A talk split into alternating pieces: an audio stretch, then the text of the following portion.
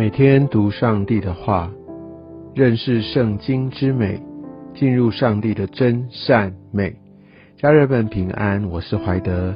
今天我们进入到创世纪第四十九章，在这一章的经文里面，雅各即将离开人世，在最后的时刻，他要给他的孩子们来给出最重要也是最后的祝福。这个时候。他因着圣灵的引导，我们相信，在这时候他所说的，事后验证起来都非常的精准。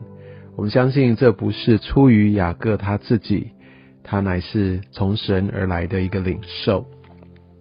而在第二节，他说：“雅各的儿子们，你们要聚集而听，要听你们父亲以色列的话。”你可以看到他的两个名字在前后。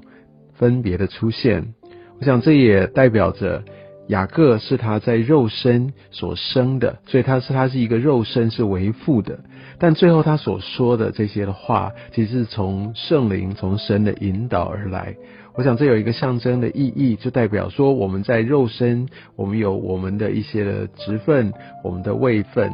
但是我们要在灵里面抓住属灵的位分跟权柄，来按着神的心意来做事、来说话。我想从之前的经文，我们不断的就提到这个长子刘辩，他是长子，但是呢，他所说的话，好像他的弟弟们也都不太来买他的账，他对父亲的建议也好像没什么被采纳。我们觉得他好像就是一个。越来越边缘的人，其实长子是非常有意义的。在当时的一个背景文化里面，长子理应得到双倍的产业，而且他要成为这个家族的一个领袖，而且是一个最高地位的领袖。但是呢，他却没有来把握住他这样的一个位分，为什么呢？因为他放纵情欲，而且他上了他父亲的床，所以他完全破坏了上帝的伦理跟次序。而且在圣经里面，我们真的没有读到刘辩为着他所做的有任何的一个懊悔，或甚至是悔改。相对于老四，我想待会我们会来谈谈犹大。犹大一样在情欲上面跌倒，但他有一个很大很大的不同，他就悔改。他会愿意回转，所以显然上帝他的拣选不在于这个人的行为是不是完美，只在于他对神的心意是不是抓住，是不是愿意顺服，是不是愿意回转，是不是愿意悔改。那我回到流变，所以我们也应该要非常的谨慎，这个情欲。放纵情欲这件事情，其实会非常非常影响、扭曲我们的人生、我们的价值观，甚至带离上帝为我们预备的位分跟祝福。后面提到老二、老三，第五节，西缅和利位是弟兄。我想这个意义是在于说，他们非常的相像，他们彼此非常的紧密。这边讲到他们的刀剑是残忍的器具，我想这个就会连到。在创世纪三十四章那个时候，我们知道西缅和利位他们联手杀了世件全城的人。我想神非常非常不喜悦暴力，虽然他们彼此是这样的相合，彼此这样的一个相连，甚至利位他的一个名字就是一个联合的一个意思。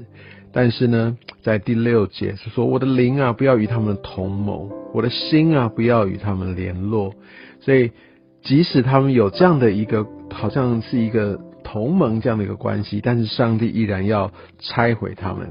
第七节说，他们的怒气是可被咒诅的，他们的愤恨、残忍是要被咒诅的。所以我们就知道，即使是人用各种的方式想要结盟，想要用武力来让彼此壮大，但是神他不会让这件事情成就。后来我们就发现，其实像西缅。他是越来越被边缘，那他甚至以后成为这十二个支派里面算是人数最少的一位。而立位呢，他其实大家知道，他其实在服侍圣殿最后他们的角色，他们也是唯一一个支派是没有被分派土地的，他散居在四十八个城市当中。而一开始老大呃西缅他的后裔。没有出过任何一个有影响力的人，没有一个士师，没有一个君王，没有一个先知，所以我们就可以知道，当我们没有走在神的心意里面的时候，我想这个就会决定我们的命运。而犹大在雅各对他的。这样的一个祝福当中，其实就已经把他要来呃来延续这样的一个救恩，甚至他要成为这个家族里面的一个新的领袖，就把它放到给他的祝福里面。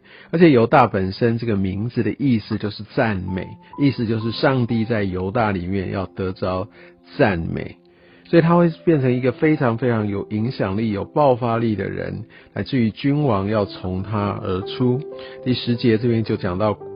龟必不离犹大，杖必不离他两脚之间，就这样的一个代表他一个权柄，一个受高者要来到，意思就是等到这个赐平安者来到，万民都归顺。所以在这个时候，弥赛亚的应许就已经放到犹大他的身上。